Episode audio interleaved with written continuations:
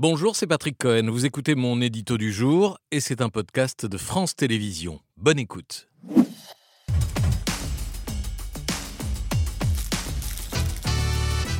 Patrick Emmanuel Macron s'envole demain pour l'Afrique, continent convoité par toutes les grandes puissances. Oui, avec un stupéfiant paradoxe en plein conflit ukrainien. Au moment où la France doit s'effacer sous les huées, la Russie se déploie parfois sous les vivas.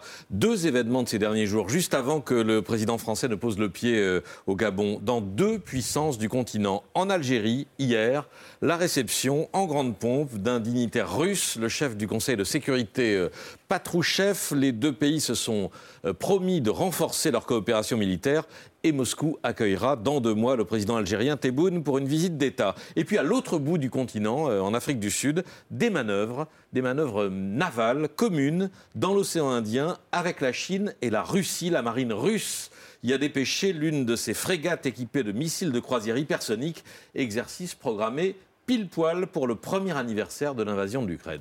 L'Afrique du Sud et l'Algérie sont deux pays historiquement liés à Moscou. C'est ça, oui, on peut dire c'est vrai, mais l'agression de l'Ukraine, souvent perçue là-bas comme une guerre d'Européens, ne les a pas fait bouger d'un millimètre au contraire, le mois dernier, à Pretoria, sous les yeux d'un Lavrov euh, ravi, euh, on le voit, euh, c'est le ministre russe des Affaires étrangères, son homologue a franchi un cap en affirmant que l'Afrique du Sud était une amie de la Russie. Lavrov qui multiplie les voyages en Afrique, une dizaine de capitales visitées en un an.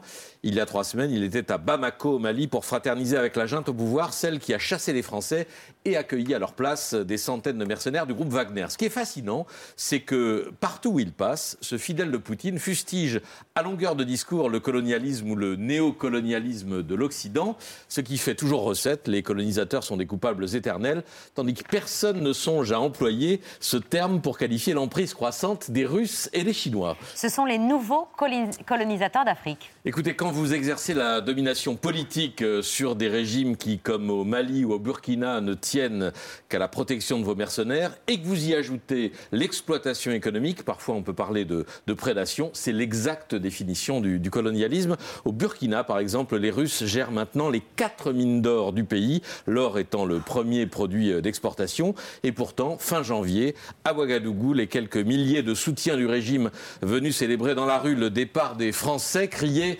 souveraineté, souveraineté en brandissant des drapeaux russes. On voit les ah images là, c'est fascinant. La confusion est à son comble. Oui, Emmanuel Macron fait d'ailleurs le pari que la supercherie n'aura qu'un temps et que les populations vont finir par se retourner contre les pillards qu'ils acclament aujourd'hui. Pour ce qui est de Wagner, c'est un groupe de mercenaires criminels, c'est ainsi qu'il est objectivement qualifié, qui est l'assurance vie des régimes défaillants ou des putschistes.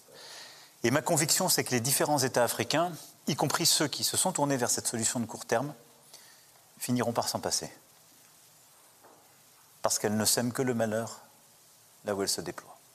Emmanuel Macron hier à l'Elysée. En attendant, sur le plan économique, euh, on n'a pas tout vu. Euh, si Lavrov se déplace autant, c'est pour préparer un sommet Russie-Afrique prévu en juillet à Saint-Pétersbourg et tenter d'imposer euh, dans les échanges commerciaux la monnaie nationale plutôt que le dollar pour contourner les sanctions américaines.